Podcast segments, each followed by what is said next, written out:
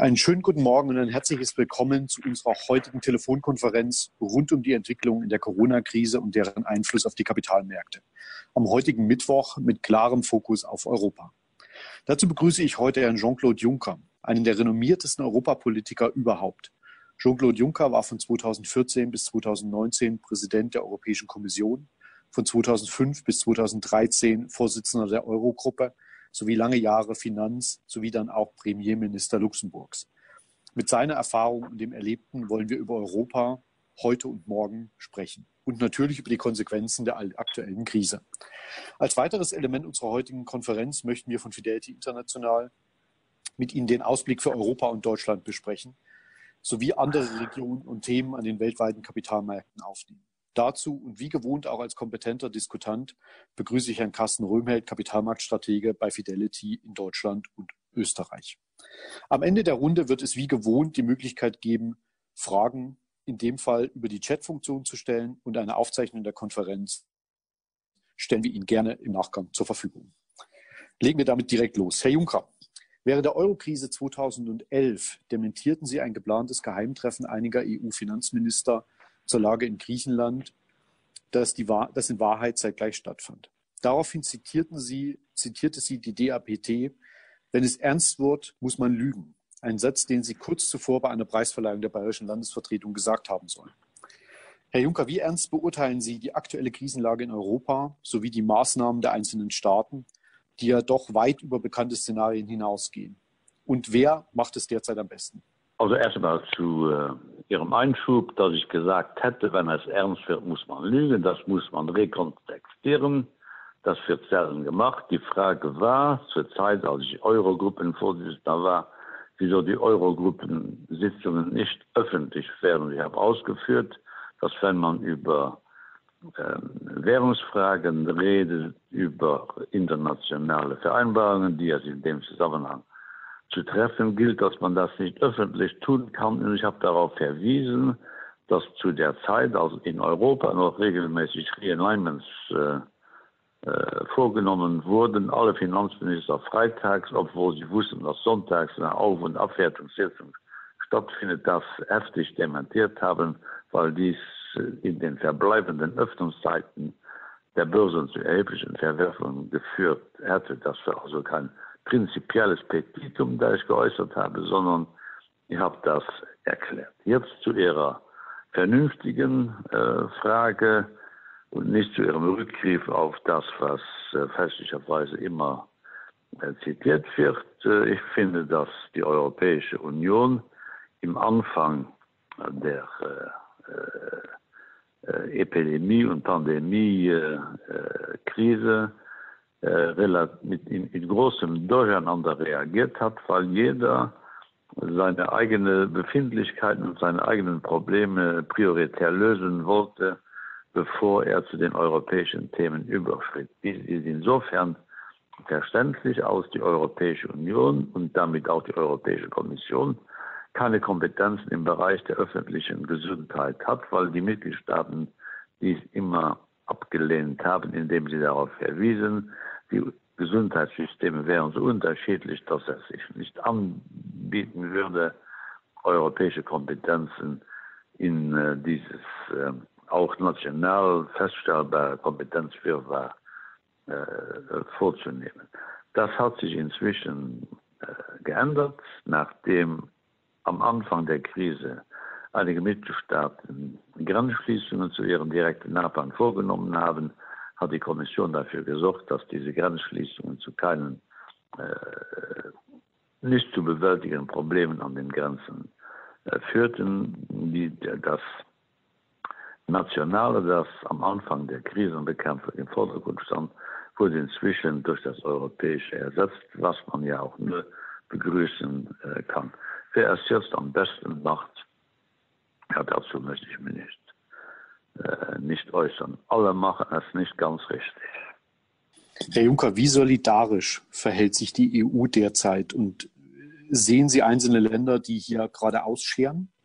Ja, ich habe ja eben das Thema Grenzschließungen angesprochen. Da finde ich, dass einige sich nicht sehr solidarisch äh, benehmen. Vor allem und erstaunlicherweise Deutschland nicht, dass einige seiner Grenzen zu den Nachbarländern einfach von heute auf morgen ohne Vorwarnung äh, geschlossen hat. Deutschland hat beispielsweise seine Grenzen zu Luxemburg geschlossen, nicht aber zu den Niederlanden und zu Belgien. Das versteht in Luxemburg äh, niemand, weil äh, Luxemburg ein Land ist, wo jeden Tag 200.000 Grenzgänger die Grenze überschreiten und dann geht das eigentlich nicht, dass das größte Mitgliedsland der Europäischen Union dies einfach nicht zur Kenntnis nimmt. In Luxemburg herrscht größte Enttäuschung über die deutschen Grenzschließungen vor. Insofern kann ich Deutschland nicht zu den Ländern, das jetzt das Europäische an seinem Tun anbelangt, zählen, die sich besonders solidarisch äh, verhalten würden, obwohl ich gerne zur Kenntnis nehme, dass wie anderswo auch äh, französische Patienten in deutschen Krankenhäusern behandelt äh, werden. In Deutschland äh, ist ja zurzeit in einer Debatte verfangen über den langsamen Ausstieg aus äh, dem Bleib zu Hause äh, Programm. Da stellt man auch fest, dass die Lage doch so ist, dass äh, äh die 16 Bundesländer heute findet ja ein Gespräch zwischen Kanzlerin und Ministerpräsident statt, sehr unterschiedlich äh, reagieren. Ich hätte mir gewünscht, dass wir auch in Europa zu einem gemeinsamen abgestuften Ausstiegsszenario kommen. Das hätte ja nationale Sonderwege durchaus erlaubt, erlaubt, wenn sie dann abgesprochen gewesen wäre. All dies scheint relativ schwierig äh, zurzeit äh, äh, zu sein.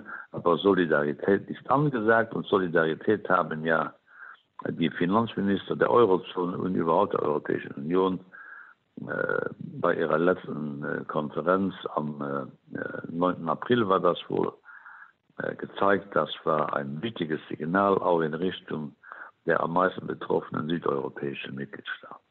Herr Juncker, wir haben bereits in der Finanzkrise 2008, 2009 ein ähnliches Verhalten der europäischen Staaten gesehen. Zuerst eine Reaktion auf nationalem Level, und dann hat man sich später zusammengefunden und hat auf europäischem Level reagiert.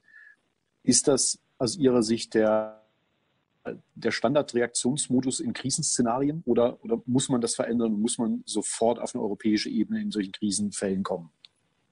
Ja, in, in beiden äh, Fällen äh, ist es richtig, dass die Europäische Union nicht über alle Zuständigkeiten verfügt oder verfügt hat in der äh, Finanzkrise hatten wir es mit einer Krise zu tun, die nach Europa importiert wurde aus den USA kommen, hat asymmetrische Wirkungen und Impakte überall in Europa gezeitigt. Dieses Mal ist ja die Krise dadurch eine besondere Krise, dass sie symmetrisch alle Mitgliedstaaten der Europäischen Union äh, betrifft, was dann auch verschiedene äh, Reaktionsweisen äh, zur Folge hat.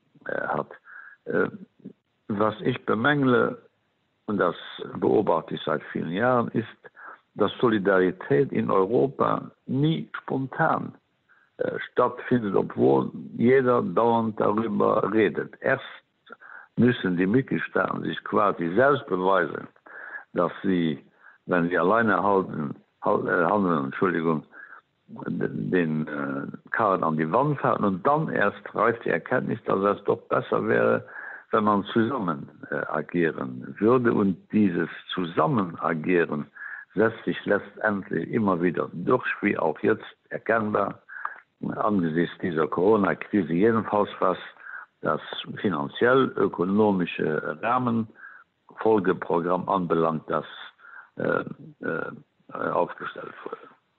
Herr Juncker, lassen Sie uns noch, noch einen Blick werfen auf ein Thema, was über die letzten Jahre ja intensiv diskutiert worden ist, nämlich der Brexit.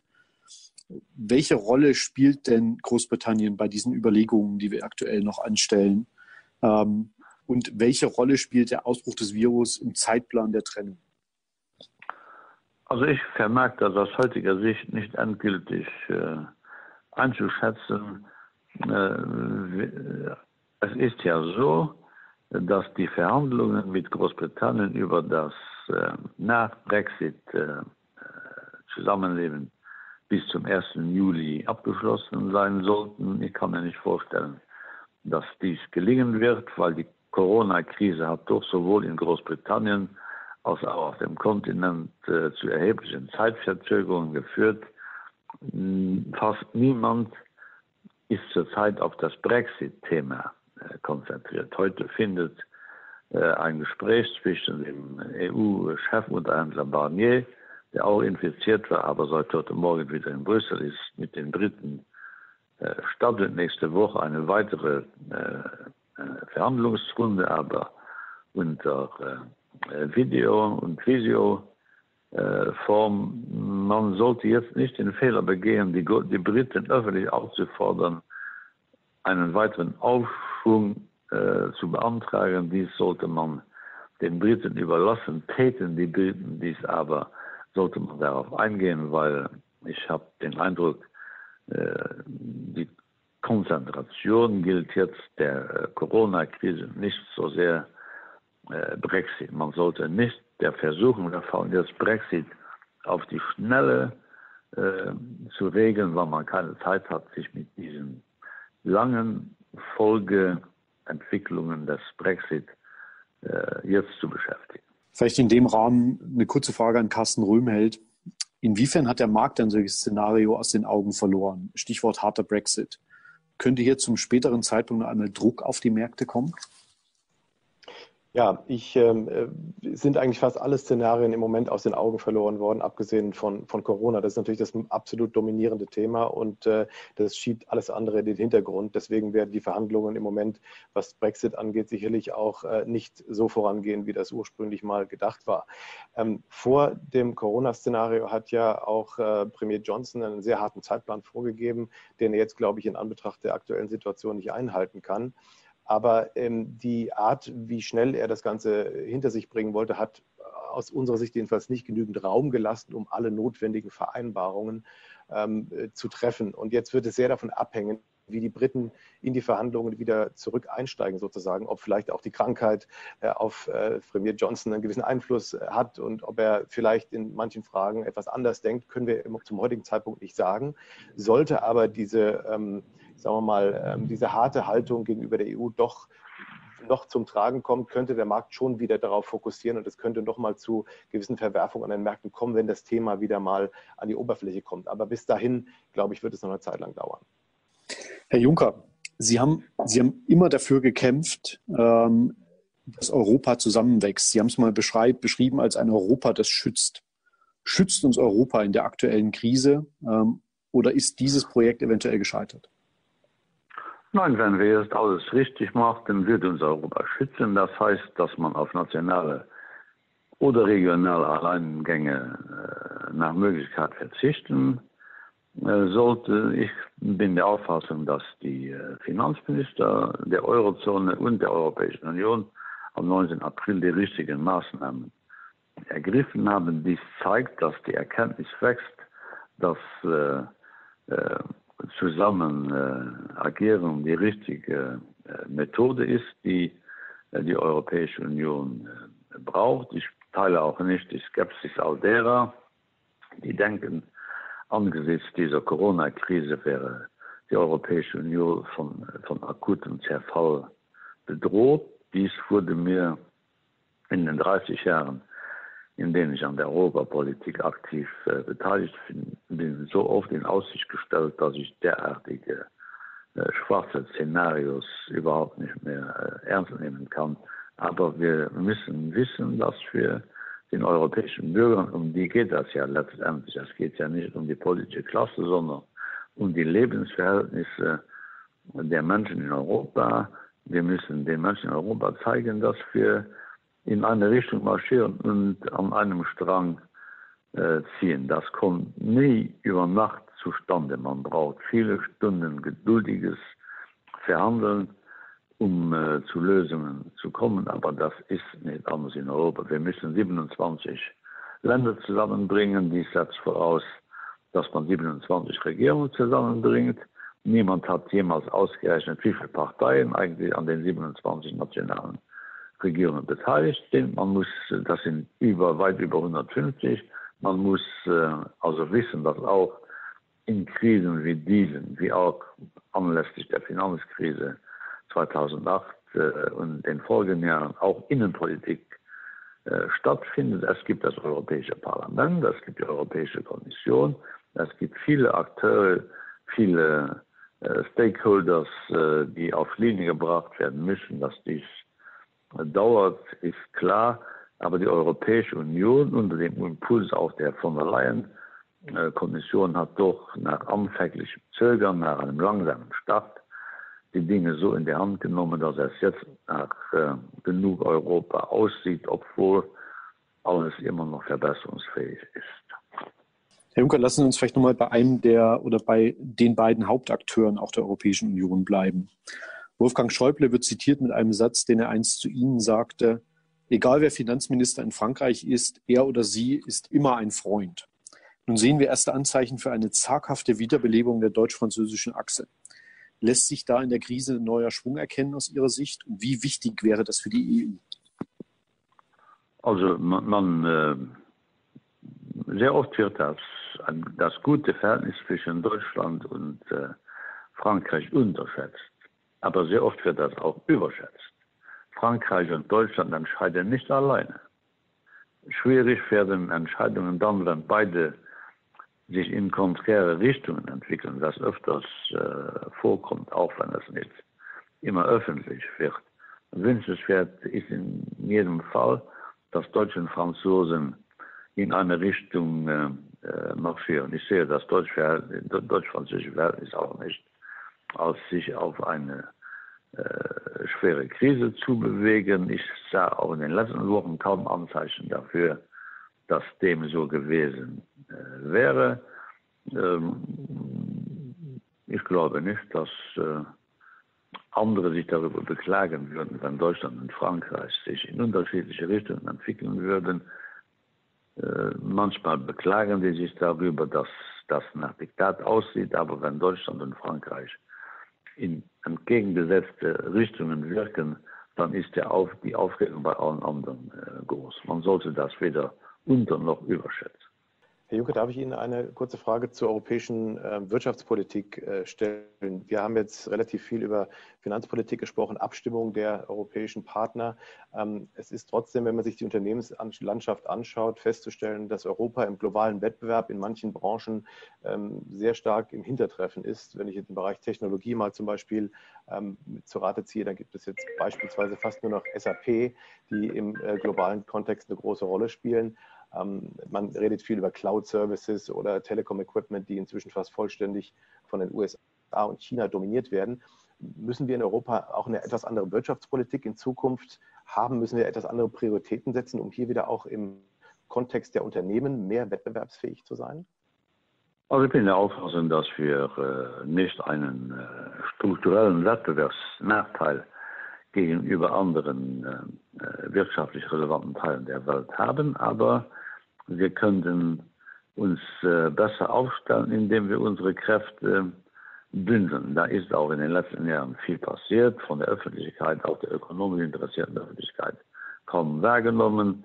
Ein Investment-Screening, das wir eingeführt äh, haben, eine etwas anders geärgerte äh, Annäherungsweise an, an, an staatlichen Beihilfen. Ich bin der Auffassung, dass wir in Sachen Forschung sehr ins Hintertreffen geraten sind. Wir hatten vor nunmehr genau 20 Jahren äh, in Portugal, Feira hieß äh, der Ort, wo wir uns getroffen haben, abgemacht, dass wir die europäischen Forschungsanstrengungen massiv nach oben korrigieren würden. Zwei bis Prozent des Bruttoinlandproduktes sollte man äh, äh, an öffentlichen und privaten Forschungsanstrengungen summieren können in Europa. Von dem Ziel sind wir noch einigermaßen äh, weit äh, entfernt. Der Haushaltsvorschlag der Kommission für die nächsten siebenjährige Finanzperiode ist so, dass äh, die Forschungshaushalte massiv aufgestockt werden. Das ist im aktuellen Krisenkontext von hervorgehoben, hervorzuhebender Wichtigkeit, weil wir brauchen mehr Forschung auch im medizinischen Bereich, wo es einigen, einiges Anmerkbedarf äh, gibt. Deshalb ist es ja auch so wichtig, dass man nicht aus den Augen verliert, dass der europäische äh, Haushalt ein Solidaritätsinstrument par excellence jetzt nach oben äh, aufgestockt äh, äh, werden muss und nicht auf dem mickrigen Niveau bleibt, auf dem es sich zurzeit befindet, weil wenn wir nicht schnellstens zu einer Einigung über den siebenjährigen, über den zukünftigen siebenjährigen Finanzierungsrahmen kommen, dann können ab äh, Januar 2021 einige Programme überhaupt nicht mehr in Angriff genommen werden, vor allem im Bereich der äh, öffentlichen äh, und der öffentlich unterstützenden privaten äh, Forschung nicht. Dies wäre ein verheerendes äh, Beispiel von verantwortungslosen europäischen gemeinsamen Tuns, weil es eigentlich uns zum Nichttun verpflichtet würde. Deshalb mein Appell an alle immer wieder Haushalt noch im ersten Halbjahr 2020 verabschieden, damit die Forschungsprogramme ab Januar 2021 in aufgestockter Form weiterlaufen können. Herr Juncker, am 9.4. wurde unter Führung der Europäischen Kommission ein 500 Milliarden Euro Hilfspaket verabschiedet.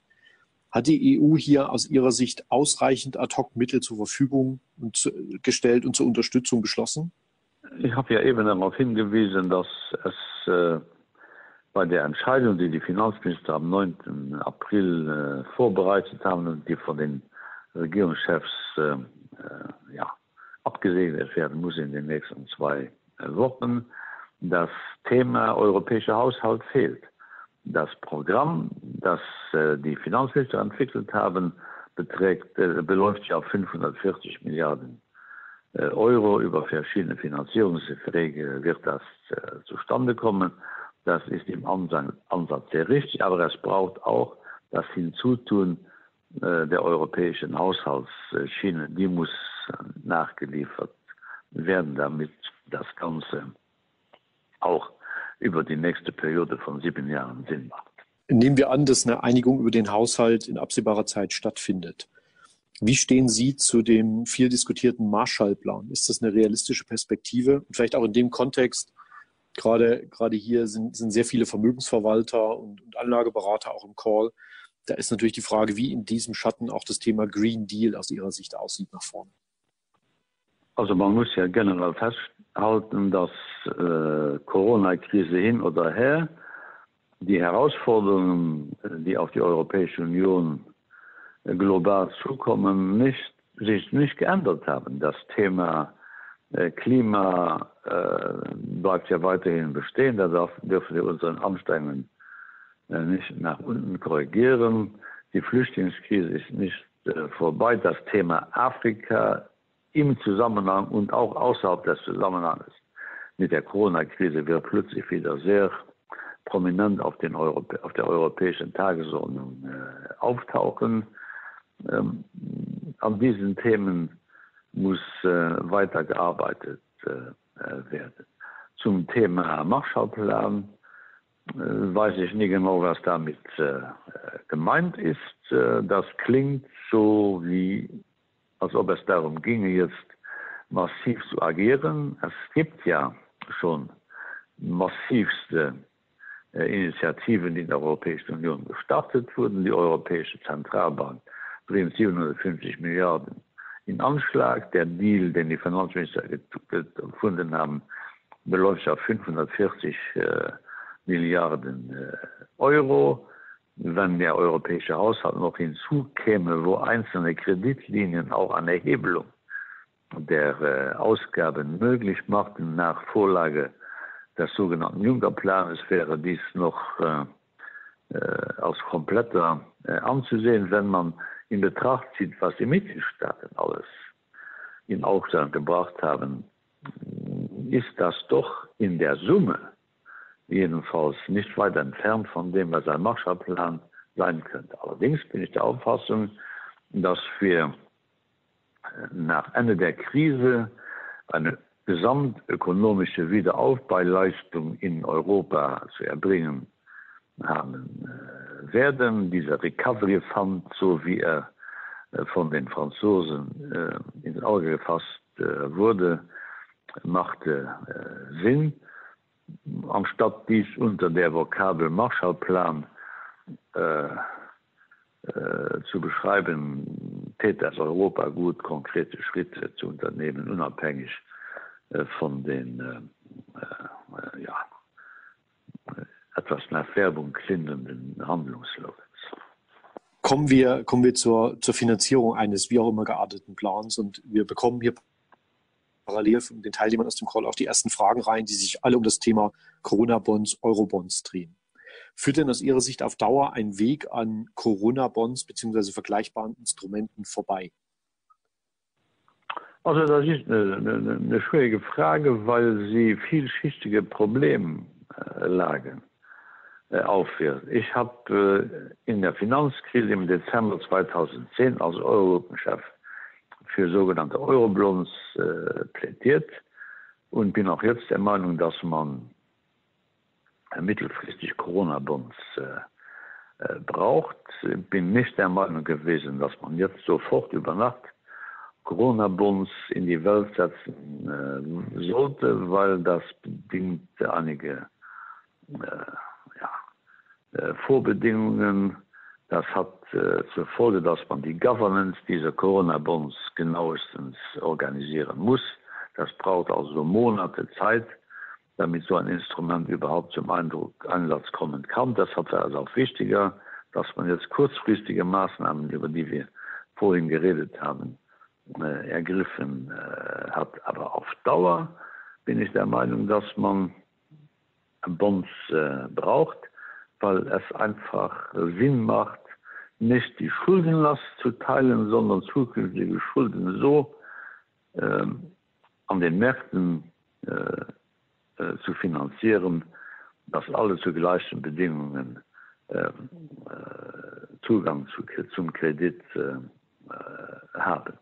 Wobei ich gerne anfügen würde, dass man die frühere Idee der Eurobonds und die Corona-Bonds, die jetzt ins Gespräch gebracht wurden, nicht miteinander verwechseln darf.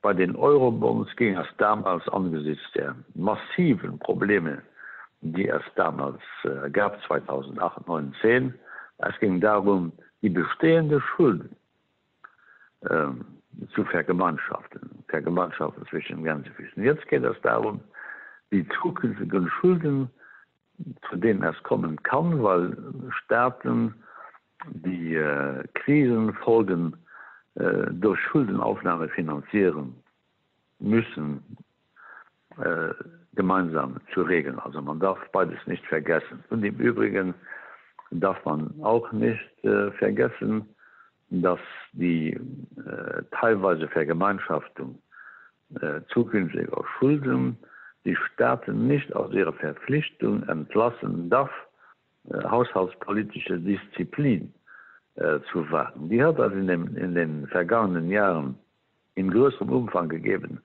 als dies äh, zur Kenntnis genommen wurde. Der, äh, der Haushaltsdefizitstand, der ehrliche, hat sich von über sechs Prozent im Jahre 2010 auf 0,7 Prozent im Jahre 2019 abgesenkt. Die öffentlichen Schuldenstände haben sich nicht wesentlich, aber immerhin nach unten bewegt, so zu tun, als ob äh, die aktuellen äh, Finanzierungsprobleme in einigen Mitgliedstaaten der Europäischen Union, vornehmlich im Süden, der Tatsache äh, zu verdanken wäre, dass in den letzten zwei, drei Jahren nicht äh, haushaltlich äh, vernünftig Politik gemacht wurde, trifft nicht zu, obwohl es einige Staaten gibt, vor dem Italien, das größere Anstrengungen während äh, des eigentlich positiv verlaufenden Konjunkturzyklus hätten machen können. Aber es hilft ja nichts, dass wir jetzt Italienern und anderen von den Italienern das vorwerfen, dass sie in den äh, vergangenen zehn Jahren nicht äh, genug gespart hätten, weil die Probleme, die jetzt entstanden sind, sind nicht entstanden, sind nicht deshalb entstanden, sondern sind entstanden, weil diese symmetrische Krise mit voller Wucht äh, zugeschlagen hat. Ich wünschte mir, dass über Corona und ähnlich gelagerte Bonds in den nächsten Monaten, wenn nicht Jahren intensiv äh, nachgedacht wird, aber dies darf nicht im Mittelpunkt der jetzigen Lösungsansätze stehen. Ja, Sie hatten ja äh, zu Recht gesagt, dass ähm, äh, das aktuelle Problem eben symmetrisch für alle Länder gleichermaßen entstanden ist und eben nicht für die Südländer aus eigenem Verschulden heraus passiert ist. Es gibt ja aktuell zwei andere Möglichkeiten für, für diese Staaten, ähm, Hilfe in Anspruch zu nehmen oder sich zu finanzieren. Der Kapitalmarkt ist ja nach wie vor offen. Natürlich nicht, wie Sie zu Recht gesagt haben, zu gleichen Konditionen, aber zumindest zu Zinsen, die noch äh, deutlich unter dem liegen, was zum Beispiel damals in der Finanzkrise möglich gewesen wäre. Und zum anderen der, der ES ESM, der Europäische Rettungsschirm, bei dem aber natürlich eine gewisse scheinbar eine gewisse Zurückhaltung auch der äh, Italiener zum Beispiel auch darüber besteht, ob man diesen ESM in Anspruch nehmen sollte. Was, was halten Sie davon ähm, und wie ist diese Zurückhaltung insgesamt zu erklären? Also ich glaube, die, der ESM-Mechanismus bietet sich an als eines der Mittel, die angesetzt werden können, um äh, die finanziellen budgetären Konsequenzen, die aus der Corona-Krise ergeben, meistern äh, zu können. Das wurde auch so äh, von den Finanzministern äh, entschieden am 9. April mit der Maßgabe, dass die Konditionalität nicht so streng sein kann, wie sie bei früheren Rückgriffen auf, das, auf den ESM-Mechanismus äh, war. Die einzige Konditionalitätsvereinbarung betrifft mehr die Notwendigkeit, die es gibt, die über ESM finanzierten Programme der äh, den Investitionen äh, im Gesundheitsbereich äh, zuzuführen und nicht anders geartete Ausgabenprogramme darüber äh, zu finanzieren.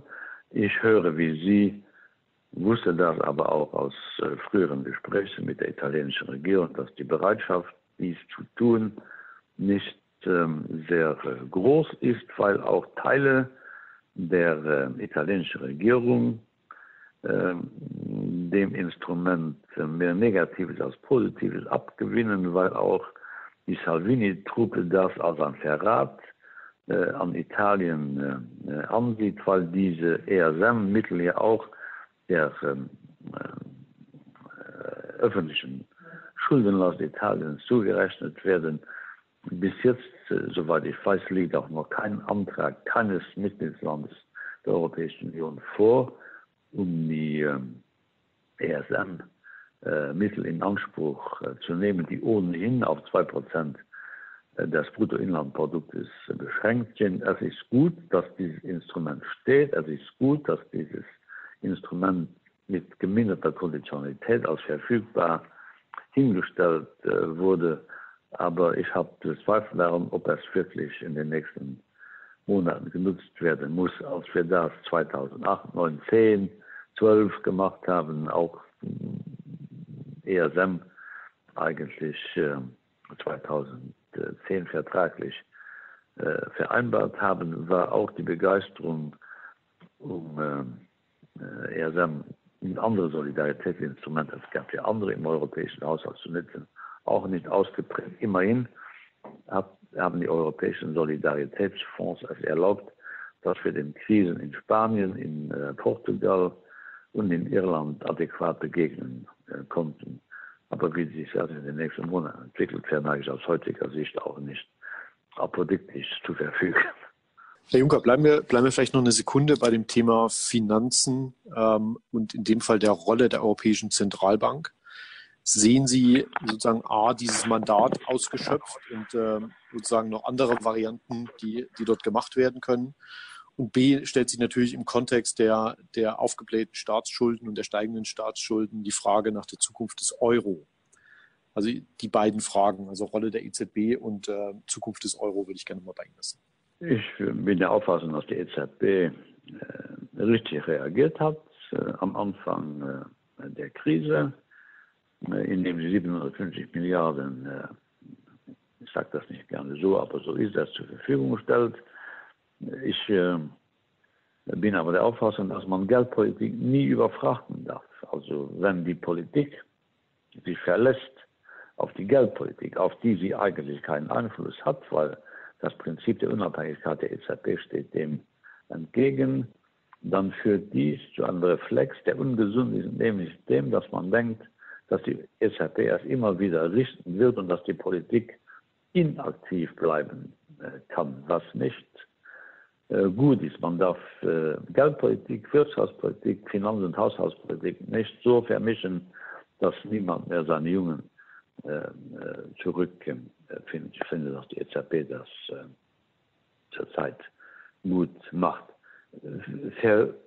Versagte die Europäische Union im Gesamtkontext Corona-Krise, dann wäre der Euro in größerer Gefahr, aus er in Gefahr geriete, wenn wir unsere Instrumente so bündeln, dass wir eine geschlossene Antwort sowohl geldpolitisch als wirtschaftspolitisch als finanzpolitisch äh, zur Anwendung brächt.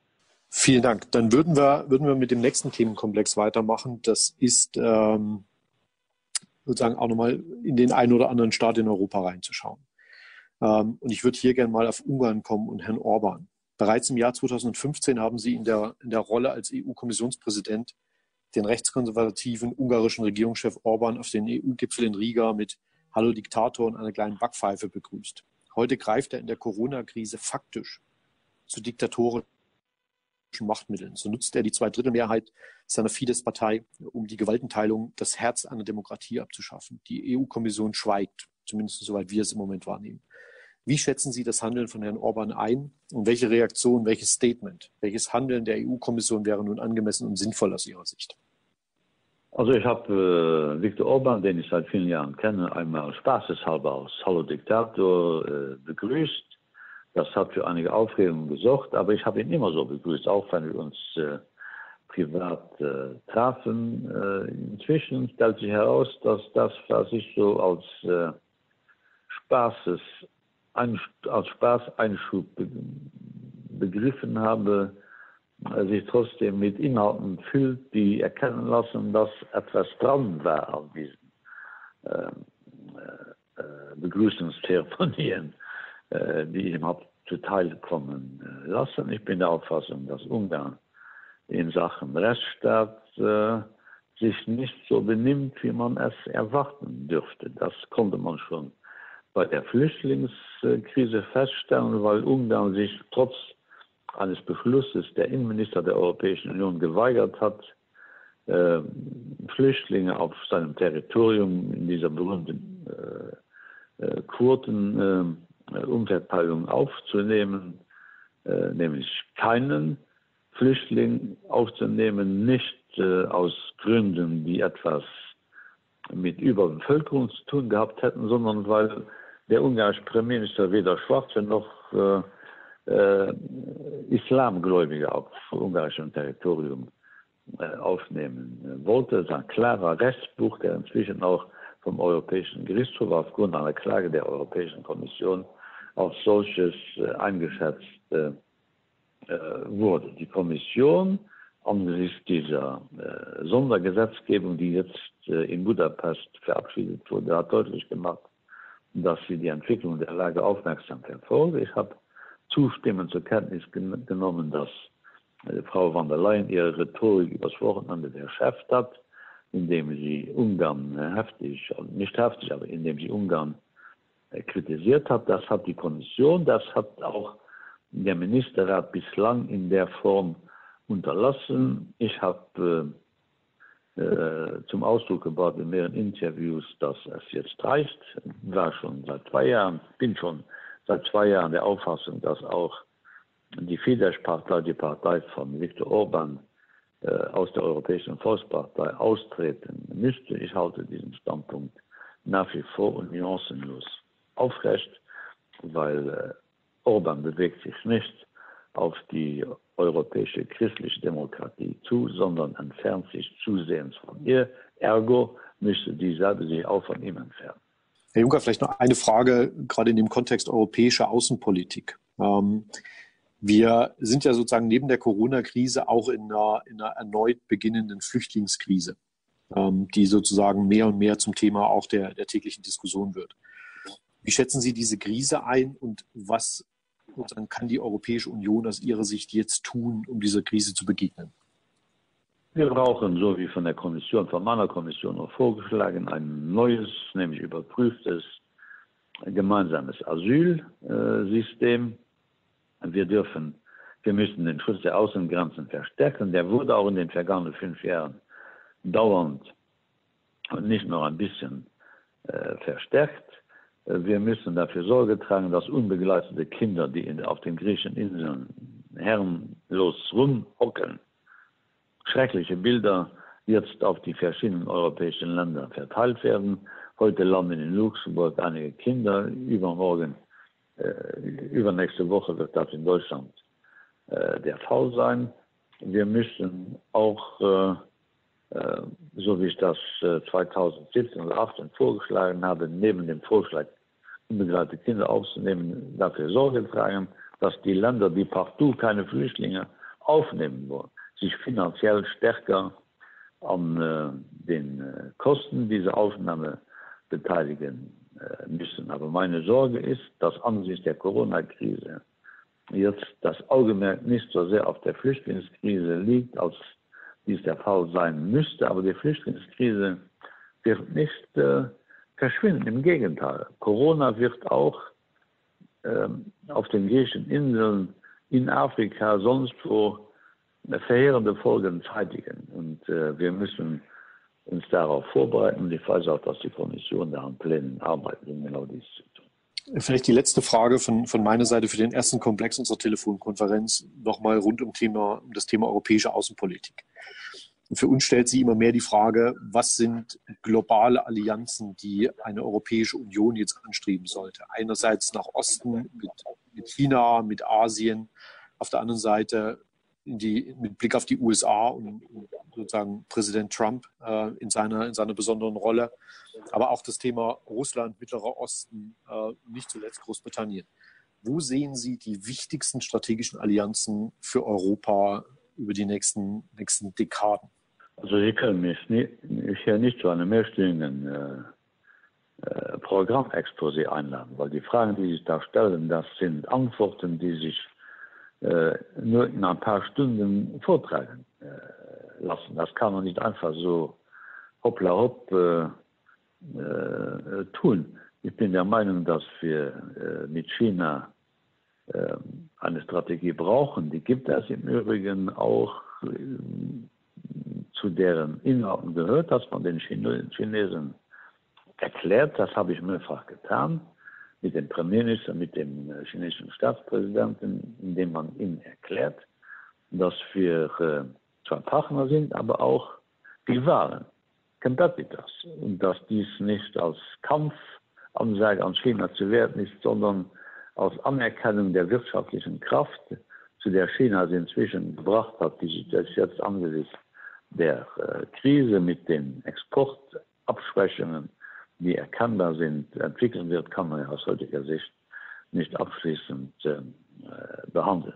Chinesen sind schwierige Gesprächspartner. Ich habe in meiner Zeit als Kommissionspräsident sieben, acht, neun Mal mit dem Staatspräsidenten und dem Premierminister äh, verhandelt. Wenn man denkt, man hätte ein Ergebnis, dann ähm, äh, zerläuft das wieder wie Sand äh, zwischen den Händen, aber immerhin haben wir einiges äh, erreicht, weil wir auch das Thema Überproduktion im Stahlbereich äh, so thematisiert haben, dass es dauernd auf der sino-europäischen Tagesordnung äh, figuriert. Wir haben ein Investment Screening in Europa verabredet, wo wir dafür Sorge tragen, nicht nur mit China im Blick, aber vor allem mit China im Blick, dass keine Investments in Europa getätigt werden, die unsere vitalen äh, Anliegen äh, wirklich äh, äh, bedrohen würden. Was Russland anbelangt, bin ich der Auffassung, dass wir eine Art Renormalisierung der Beziehungen brauchen, wer über europäische Sicherheitsarchitektur nachdenkt und überhaupt über das kontinentale Ambiente sich Sorge macht, wird schnell feststellen, dass Europa und Russland sich nicht feindselig gegenüberstehen dürfen, sondern Äh, die Dinge gemeinsam in die Hand nehmen müssen, ohne dass wir Abstriche machen von dem, was wir anlässlich der Krimkrise zum Ausdruck gebracht haben, nämlich dass Grenzverläufe in Europa nicht einseitig verändert werden dürfen, aber jenseits von kontroversen Themen, die es mit Russland zuhauf gibt, ich habe mich darüber sehr oft und sehr lange mit Putin ausgetauscht, müssen wir auch in weniger äh, konfliktbeladenen Politikzonen zu gemeinsamen Handeln kommen. Kultur, Wissenschaft, Forschung sind Themen, wo wir so zusammenarbeiten könnten, dass wir uns wieder besser vertragen, als dies zurzeit zur äh, der Fall ist. Äh, Amerika angesprochen, ja, da haben wir erst mit einem Präsidenten zu tun, der äh, nicht nach äh, äh, normalen äh, Kategorien äh, agiert, aber ich habe mit Trump äh, ein relativ äh, vernünftiges Verhältnis aufbauen können, der Gestalt, dass wir den Handelskrieg, der sich zwischen Europa und den USA anbahnte, in den Eisschrank legen äh, konnten. Ich äh, bin nach wie vor der Auffassung, dass es keine gangbare Alternative zu einem ausgeprägten transatlantischen Verhältnis äh, gibt. Wir müssen also weiter in unsere Freundschaft mit den USA investieren, allerdings unter der Maßgabe, dass wir Partner sind und nicht Vasallen der äh, Amerikaner. Und nach äh, Maßgabe der Dinge muss äh, die amerikanische Verwaltung schrittweise Abschied nehmen von diesem sich selbst ausklammern aus den multilateralen Disziplinen. Es braucht multilaterale äh, Herangehensweisen, wenn wir die Welt in einem Zustand halten möchten, der Zusammenarbeit äh, als erste Priorität ansieht und nicht Amerika oder äh, Europe äh, first. Afrika ist ein besonderes Thema. Äh, Anfang des 20. Jahrhunderts äh, hat die, die afrikanische Bevölkerung genau 50 Prozent der europäischen Bevölkerung äh, betragen. Am Ende dieses Jahrhunderts wird das Thema mehr Afrikaner als Europäer geben. Wir müssen aus dieser karitativen Herannäherungsweise Afrika gegenüber uns ausklingen. Afrika hat Besseres verdient als nur Mitleid. Wir müssen dafür sorgen, dass in Afrika investiert wird, dass europäische Unternehmen in Afrika investieren. Wir haben einen sogenannten externen Investitionsplan vor zwei Jahren auf den Weg gebracht worden mit 44 Milliarden Euro, die äh, wirtschaftliche Tätigkeit vor Ort via europäische Investitionen stärken möchten, damit die jungen Afrikaner eine Zukunftschance auf ihrem eigenen Kontinent äh, sehen und nicht sich ins Unglück äh, stürzen müssen, indem sie sich mit Behelfsbooten nach Europa äh, bewegen. Aber das, was ich jetzt gesagt habe, ist in groben Zügen äh, gesagt worden. Das bedingt äh, tausende Zusatzerklärungen. Vielen herzlichen Dank. Aber es, es, es, hilft sicherlich, sozusagen die Lage ein bisschen einzuschätzen und auch, auch Schwerpunkte für unsere Zuhörer hier zu setzen. Vielen herzlichen Dank erstmal an dieser Stelle für die hochspannenden Einblicke in die europäische Lage, die Perspektiven und die Risiken. Europa ist natürlich auch ein Kernbestandteil der Depots unserer Kunden mit Rekordverkäufen im März, wo Aktienfonds, wenn wir uns hier nur die Usage anschauen, in Summe weltweit über 44 Milliarden Euro verloren haben, davon ein Viertel in europäischen Aktienfonds. Wie geht es dort weiter und wo gibt es Chancen? Übergabe an den Röhmelt. Ja, vielen Dank. Ähm, die, das Drehbuch dieser Krise ist wirklich ähm, sehr, sehr faszinierend zu lesen insgesamt. Und Europa war ja schon in gewisser Weise vor dem Eintreffen der Corona-Krise im Epizentrum auch der Handelsstreitigkeiten, die sich äh, global abgespielt haben, einfach aufgrund der äh, Integration in die globalen Wertschöpfungsketten und äh, der hohen Exportanteile, die die Europäische Union natürlich hat. Ähm, diese Krise entwickelt sich äh, sehr interessant, zumal wir jetzt sozusagen von den äh, Kapitalmärkten hier eine, eine starke Erholung auch von den Tiefpunkten schon gesehen haben und eine erstaunliche Entspannung schon in die Märkte eingekehrt ist, die wahrscheinlich dauerhaft äh, so erstmal nicht haltbar ist. Ähm, denn wir haben auf der einen Seite sehr viele Instrumente bereits in Gang gebracht, die wir ähm, den Märkten zugeführt haben, um eben Liquiditätsversorgung zu verbessern, um die Unternehmen zu unterstützen. Ähm, das ist von Seiten der EZB und der FED absolut vorbildlich gemacht worden, auch gerade die Risiken auf der Unternehmensseite abzufedern indem man hier große Programme installiert hat, vor allen Dingen eben auch für, für die Anleihen. Und die FED hat ja letzte Woche, ähm, Ende der Woche nochmal eine sehr äh, große Schippe draufgelegt, indem sie sich sozusagen in den Corporate-Sektor ähm, äh, ein, ein Backstop eingebaut hat, sowohl für die High-Yield-Unternehmen als auch für die Corporate Bond-Unternehmen insgesamt. Insofern, der Markt scheint hier von der Seite aus sehr, sehr komfortabel schon zu sein, dass wir von der Seite der ähm, Zentralbanken auf der einen Seite und auch der Regierungsmaßnahmen auf der anderen Seite schon sozusagen durch das Gröbste hindurch sind. Aber ich glaube, das ist ähm, ein bisschen verfrüht, diese, diese Haltung so einzunehmen. Wir waren selbstverständlich äh, der Meinung, dass die Marktverwerfungen in der ersten Stunde sehr dramatisch und sehr schnell ausgefallen sind. Aber ebenso dramatisch und schnell sind jetzt auch die letzten zwei Wochen in einer positiven Art und Weise verlaufen. Und ich glaube, dass das jetzt dauerhaft so weitergeht, können wir nicht unbedingt voraussetzen. Ähm, ich denke, wir werden die ökonomischen Realitäten erst nochmal analysieren müssen. Jetzt fangen die Gewinnberichte an der US-Unternehmen, auch der europäischen Unternehmen. Und da werden sich bestimmte Kennzahlen schon mal zeigen, die äh, im, äh, inmitten der, des ersten Quartals sich schon abgezeichnet haben. Und wie das ökonomische Szenario am Ende weitergeht, wird ja auch zu einem großen Teil davon abhängen, wie stark die Lockerungsmaßnahmen und wann die Lockerungsmaßnahmen der jeweiligen Regierungen eintreten. Das heißt, der Markt ist im Moment tatsächlich noch ein bisschen im Nebel, was diese Dinge angeht. Denn äh, ob diese V-förmige ökonomische Entwicklung so stattfinden kann, ist für mich noch etwas fraglich. Ich glaube, wir werden uns noch eine längere Zeit sicherlich mit einem etwas ähm, äh, problematischeren ökonomischen Umfeld befinden. Und das äh, findet man ja auch in allen Prognosen wieder. Allerdings ändert das nichts daran, dass man an den Märkten nach dieser starken ähm, Korrektur auch durchaus interessante Chancen sieht und Dinge, die sich dauerhaft am Markt auch verändern werden. Das heißt, Chancen sehen wir beispielsweise weiterhin in, in Bereichen der Service Economy, vor allem im Bereich Technologie, das ja nicht ein Sektor ist, sondern im Prinzip seine, äh, seine, Aus, äh, seine, seine Ausgliederungen in alle Bereiche der Unternehmen insgesamt ähm, macht. Und ich glaube, jetzt auch gerade in der Krise entstehen sehr, sehr viele sehr interessante Unternehmensideen, sehr interessante kreative Modelle, die in Zukunft eine große Rolle spielen werden. Da sollte man auf jeden Fall ein Auge drauf halten.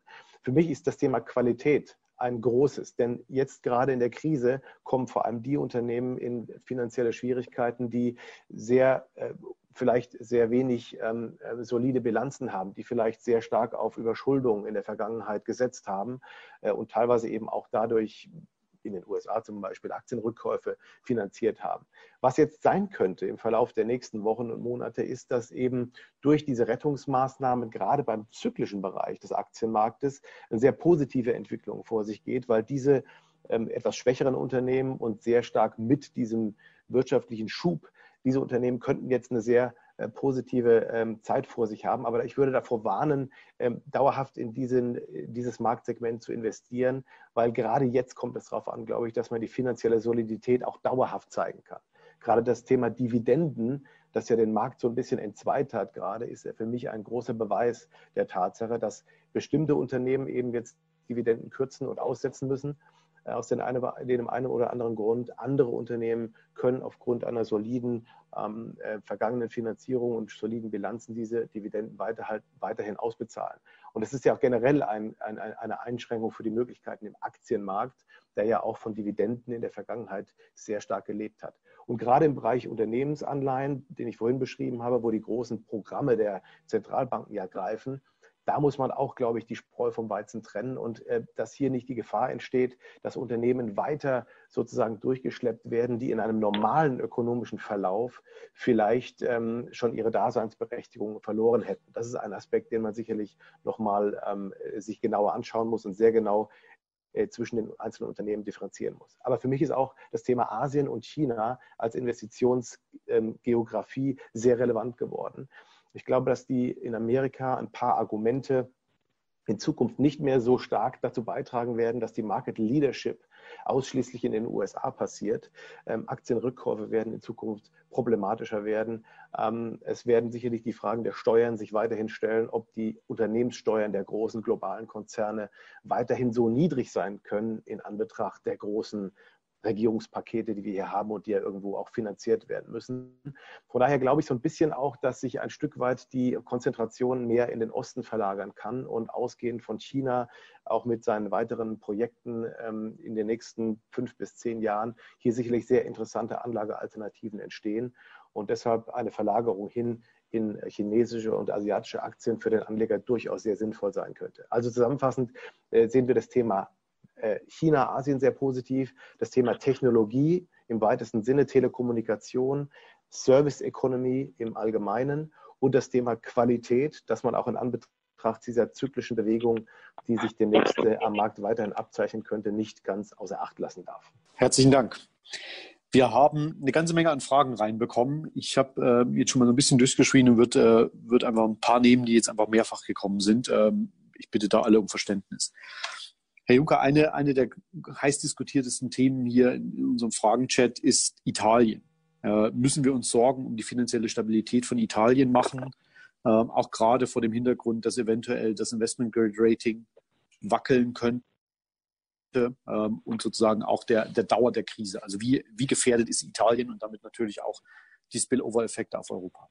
Also Italien ist äh, schwierig in einer Gesamtheit äh, zu beschreiben. Ich habe mich sowohl als Eurogruppenchef als auch als Kommissionspräsident intensiv mit Italien beschäftigt und äh, beschäftigen müssen. Einfach war das nie, weil auch die innenpolitische Verhältnisse in, in Italien äh, früheren äh, gesamtitalienischen Verhältnissen nicht mehr immer entfernt ist und auch nur äh, ähneln. Ich habe sehr gut mit dem Premierminister Conte zusammengearbeitet. Der hatte immer Salvini im Nacken. Das war also, um das mal salopp zu formulieren, eine schwierige Kiste. Italien hat einen Schuldenstand von 130 Prozent äh, Bruttoinlandprodukt, das heißt die zweithöchste Verschuldungsrate in der Europäischen Union nach äh, Griechenland. Ähm, in der aktuellen Krise bin ich der Auffassung, dass wir denjenigen in Italien das Geschäft nicht vereinfachen sollten, die eigentlich aus allen europäischen Disziplinen ausbrechen äh, möchten, sondern äh, Signale nach Italien senden der Gestalt, dass auch für die Italiener in Globo das Gefühl entsteht, dass die Europäische Union an ihrer Seite steht. Man muss ja sehen, aber das lässt sich so schlecht erklären, dass auch alles, was die Europäische Zentralbank in Bewegung gesetzt hat, in Bewegung setzt letztendlich Italien äh, gut tut. Man muss ja auch sehen, dass äh, äh, es selbstverständlich dabei bleiben muss, dass äh, Italien weiterhin äh, Anstrengungen unternimmt, um seine öffentlichen Finanzen in Ordnung äh, zu bringen. Ich bin damit einverstanden, dass jetzt eine äh, Konsolidierungspause eintreten muss, aber trotzdem auf äh, auch kurzfristige Sicht muss äh, Italien äh, weiterhin an, an der Konsolidierung seiner öffentlichen Finanzen arbeiten. Ich sehe Italien allerdings nicht in dem Sinne in Gefahr, dass jetzt alles drunter und drüber äh, ginge. Ich tausche mich aber das habe in unserem Gespräch ja nicht sehr, sehr viel zu tun, regelmäßig mit äh, dem Staatspräsidenten, mit Maher Mattarella, wie auch mit äh, seinem Vorgänger Napolitano aus. Das sind weise Männer, die die italienischen und die europäischen Dinge äh, gleichmäßig und gleichzeitig im Blick haben. Also ich mache mir nicht die allergrößten Sorgen, es sei denn, jetzt ging alles drunter und drüber, aber wenn wir weitermachen auf dem Weg Solidarität, äh, gegenüber Italien äh, zur Anwendung äh, zu bringen, damit diese Salvinis und andere ausgebremst werden, dann dürfte die Lage in Italien sich nicht äh, überdramatisch entwickeln. Aber ich bin nicht frei von Sorge. Aber ich denke, damit haben Sie zumindest den einen oder anderen Investoren hier ein bisschen beruhigt in der aktuellen Situation. Lassen Sie noch auf ein weiteres Thema schauen, was auch tagesaktuell ja heute in Deutschland diskutiert wird. Wir haben am Anfang des Calls schon kurz darüber gesprochen nämlich die Exit-Szenarien aus einer, aus einer Lockdown-Situation. Ähm, wir sehen jetzt, dass, dass Österreich ähm, über die letzten Tage bestimmte, bestimmte Exit-Szenarien und Vorgänge bekannt gegeben hat. Wir erwarten, dass heute einiges in Deutschland passiert. Ist es der richtige Weg, dass jedes Land jetzt einzeln hergeht und seine Exit-Szenarien definiert und sozusagen dann auch nicht synchronisiert in Europa sozusagen hier auf den Pfad geht?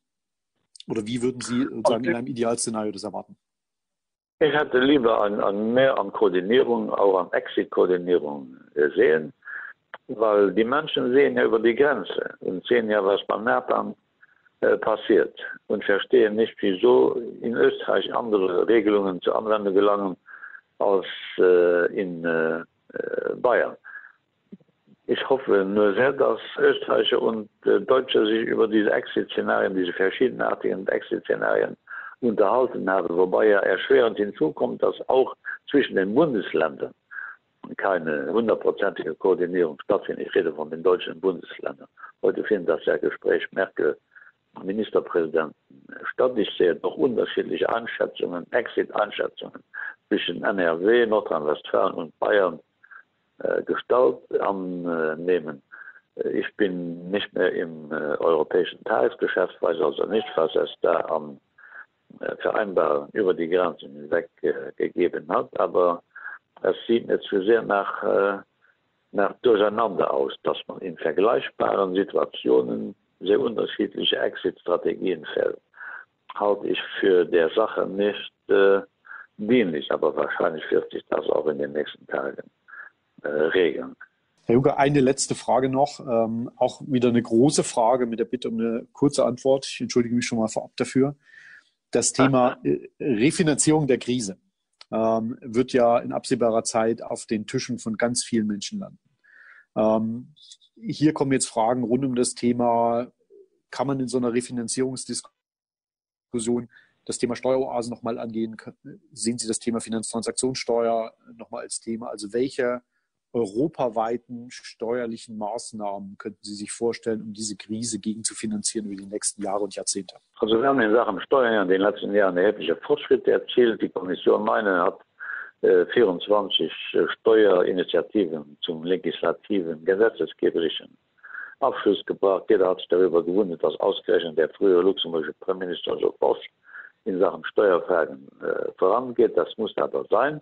Und es besteht auch jetzt die Notwendigkeit, dass wir einige Steuerfragen, die schon seit Jahren äh, auf den Schreibtischen der handelnden äh, Akteure liegen, äh, zum Abschluss gebracht werden. Auch äh, die von Ihnen angesprochenen äh, globalen Steuerfragen, die müssen, weil wir sie in Europa nicht geregelt können, Transaktionsfinanzsteuer äh, auf Ebene der OECD jetzt äh, noch stärker in Angriff genommen werden. Aber äh, Corona-Krise hin oder her, neue Finanzzwänge hin oder her, dies ist ein Dauerthema, ein Dauerbrenner, mit dem die Europäische Union sich nach Möglichkeit im Verbund mit anderen weltweit äh, aktiven aktiv werdenden Akteuren verständigen. Wir brauchen ein Mindestmaß an Steuerharmonisierung, so wie wir das in Sachen Mehrwertsteuer, Konsumsteuern seit äh, 1991 politisch beschlossen waren und sie angeführt.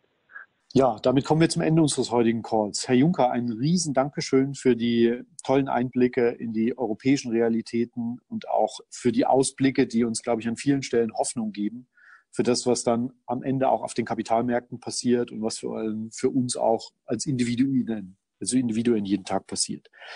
Wir sagen auch ein riesen Dankeschön an Carsten Röhmelt für seine Einordnung der Themen rund um die Kapitalmärkte heute bedanken uns für Ihre zahlreiche Teilnahme dem Call. Wir konnten leider nicht jede Frage beantworten. Nehmen Sie dazu auch gerne Kontakt mit Ihren Fidelity Ansprechpartnern auf und wir werden schauen, dass Sie sozusagen Antworten auf all diese Fragen dann im Nachgang noch von uns bekommen. Freuen Sie sich auch schon auf den nächsten Call nächste Woche Mittwoch, äh, wo wir uns stärker nochmal mit dem Thema deutsche Gesetzgebung, Regulation, aber auch dem Thema Technologie und Startups auseinandersetzen werden. Freuen sich da auf zwei Keynote Speaker mit Nadine Schön und Raffaela Reim, äh, die hier tiefste Einblicke geben werden, sowohl in die politische Sicht als auch in die technologische und in die Gründerszene hier in Deutschland. Vielen herzlichen Dank für Ihre Teilnahme. Ich wünsche Ihnen alles Gute und freue mich, wenn Sie nächste Woche Mittwoch wieder bei uns einschalten. Auf Wiederhören.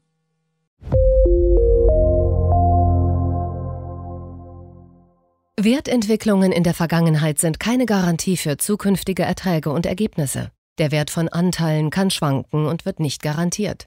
Anleger werden darauf hingewiesen, dass insbesondere Fonds, die in Schwellenländern anlegen, mit höheren Risiken behaftet sein können. Die dargestellten Standpunkte spiegeln die Einschätzung des Herausgebers wider und können sich ohne Mitteilung darüber ändern. Daten und Informationsquellen wurden als verlässlich eingestuft, jedoch nicht von unabhängiger Stelle überprüft. Eine detaillierte Beschreibung der mit den jeweiligen Fonds verbundenen Risiken finden Sie in den entsprechenden Fondsprospekten. Fidelity übernimmt keine Haftung für direkte oder indirekte Schäden und Verluste. Weitere Informationen finden Sie unter fidelity.de.